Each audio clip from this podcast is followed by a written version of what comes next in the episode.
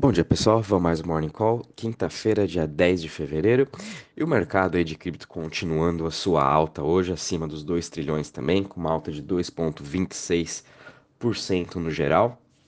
O Bitcoin continua trabalhando na sua alta, de novo aí de volta a gente está nessa região dos 44 mil, dos 40 mil dólares, uh, uh, subindo hoje 1,71%, sua dominância aí a 41,44%. Bitcoin está quase voltando para o 0 a 0 já no retorno no ano, agora só está em queda de 7,39%. A gente sabe que essa região dos 45 mil é bem importante para o Bitcoin romper, e hoje todos os olhos vão estar aí às 10h30 da manhã nos dados da inflação dos Estados Unidos, que a expectativa é que venha em 7,3, uma alta de 0,3 em relação a, a, última, a último, último dado que saiu mês passado. A expectativa é que fique nesse 7.3 mesmo, mas vamos estar tá analisando. acho que o mercado todo vai estar tá aguardando, por isso também está essa calmaria aí também no mercado de cripto. A gente não está vendo uma explosão muito forte de outras altas. Então tá todo mundo esperando se vier positivo esses dados. Muito provavelmente tem aí uma, um bom up, não só de cripto, mas também de todos os mercados. Uh, muito aí por conta também se vier a baixa expectativa, quem sabe aí o Fed demore um pouquinho nessa, na parte de subir os juros, mas enfim, o mercado todo já meio que precificou 5, é, 6 altas de juros, meio por cento por reunião.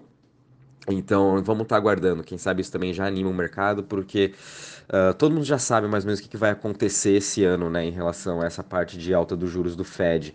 É, se vier qualquer notícia diferente, Óbvio que vai pegar o mercado de surpresa, mas por enquanto é esse o ânimo que a gente está vendo não só em cripto, mas também nas bolsas globais, né? Com isso a gente também vê o Ethereum trabalhando aí na região dos 3.200 dólares, com uma alta de 3,35, BNB também subindo 2,22% a 423,75, Ripple também subindo em 2,63% a 0,87, Cardano subindo 0,44% a 1,19, Solana subindo 1,32% a 112, Luna subindo aí 2,38% a 56,26 e Avalanche subindo aí 1,55% a 89,75 uh, dólares.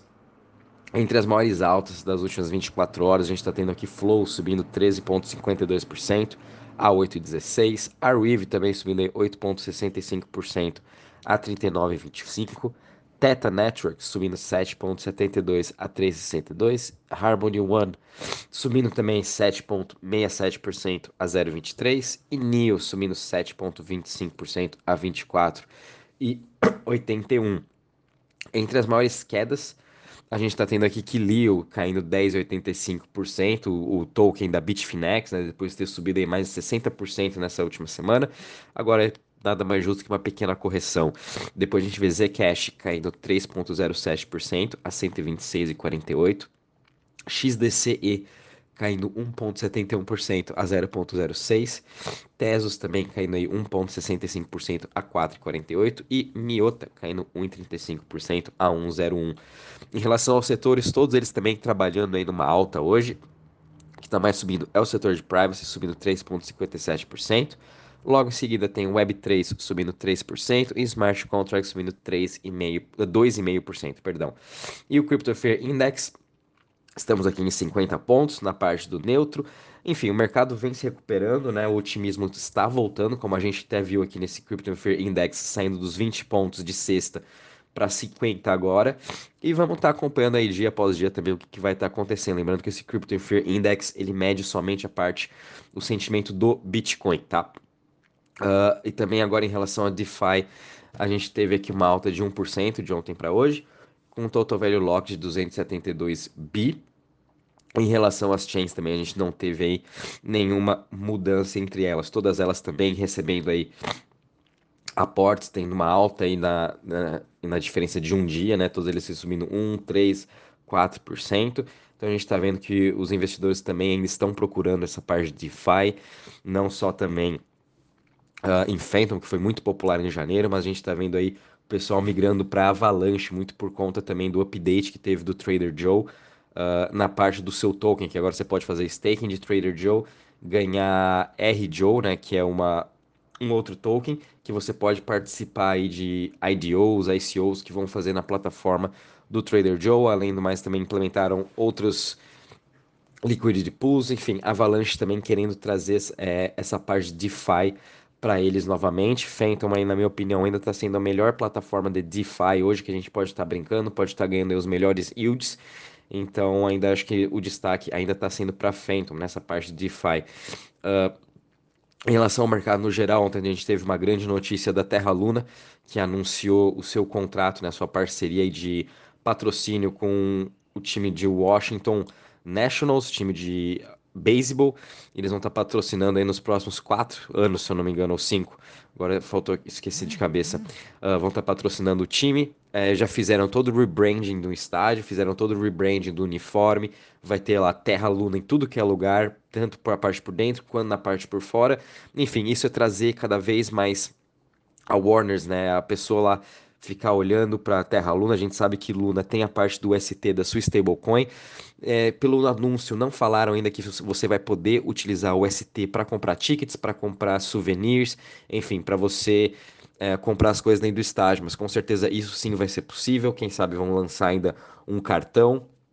Uh, de débito também da UST, a gente sabe que tem projetos dentro da Luna que já tem essa parte de cartão de débito lá na Coreia, que já estão utilizando essa parte de UST, tem também nos Estados Unidos. Uh, por enquanto só está disponível para cidadãos americanos utilizar esse cartão. Enfim, Luna está se expandindo bastante e ainda tem mais uma novidade para sair de Luna, né? A primeira foi da LFG, do fundo que eles criaram, agora esse patrocínio. Ainda tem mais uma novidade aí que tá, vai estar tá saindo, segundo o Don Wall, fundador da Terra Luna. Vamos estar tá aí no aguardo, então fiquem de olho também nela. Phantom Uh, em Q2, final de Q2, fizeram um anúncio na terça-feira que final de Q2 vai estar tá sendo lançado Felix, a exchange é, específica para Phantom, onde todo mundo vai poder negociar todos os tokens da Phantom em um só lugar, facilitando assim também a entrada de investidores, facilitando todo o pessoal de, de varejo como institucional querer uma exposição maior no ecossistema do Phantom. Hoje só pode comprar através das DEX, né, o que impossibilita aí de muitas pessoas que não sabem utilizar MetaMask, não sabem o que é uma desk, de estar comprando esses projetos. Então, essa exchange vai estar aí com previsão final de Q2, juntamente também com o airdrop do seu token. E agora, dia 17, também vai ter o, o, o novo airdrop do, da nova DEX que vai estar saindo da Phantom, que foi um projeto aí junto com o Daniel Sesta e também o André Cronge, a Solidity. E o token vai ser feito aí dia 17, o airdrop, e vamos ver também o que os outros projetos do Phantom vão estar tá fazendo com esse airdrop que eles vão estar tá recebendo. Vocês vão distribuir já direto é, para quem possui o token, ou vão utilizar isso como forma de liquidez e dar como retorno para os investidores. Enfim, cada projeto fazer de uma forma diferente. Então, quem sabe aí dia 17 a gente vê um, um bom pump desses top 25 projetos que vão estar tá recebendo esse airdrop da Phantom. Então fiquem de olho também neles. E também a gente está vendo uma boa recuperação no setor de games, né? Muitos deles hoje também estão subindo em mais de 10%, porém na semana a gente teve altos de 50%, 60%. Então games também uh, a gente está vendo voltando bem forte. A gente sabe que ainda muitos dos jogos é, 90% dos jogos que foram lançados ano passado não vão conseguir mais seus investidores não vão mais conseguir voltar para o seu preço que estava ainda ano passado. Então é muito cuidado essa parte de games em qual você vai estar tá investindo. Tem que ir devagar, talvez aí comprando os maiores. Enfim, é um setor muito arriscado, porém está muito fomentado, como a gente está vendo. É, daqui a pouco vou falar um pouquinho mais dele. A gente também teve hoje a notícia da Sandbox, que vai estar tá fazendo aí a sua venda de, de terrenos de Web3 hoje. É, abriram em mais um, diversos lotes para venda, então isso também teve um bom pump né, no seu token. Sem falar também que agora a Gucci acabou de comprar um terreno virtual, então a gente está vendo aí mais uma loja, uma, uma empresa entrando para o metaverse, não somente a Gucci, né? A gente sabe que a Adidas já foi para lá, enfim, a gente está vendo mais essas empresas de luxo entrando para o metaverse. Quem sabe daqui a pouco vão ver outras aí anunciando suas compras de terreno, parcerias, enfim. Essa moda de metaverse começou a pegar, principalmente hoje vai ficar muito forte quando todo mundo tiver a oportunidade de estar utilizando o seu óculos e entrando realmente no metaverse, né? Enfim, essas empresas já estão aí se preparando para este momento.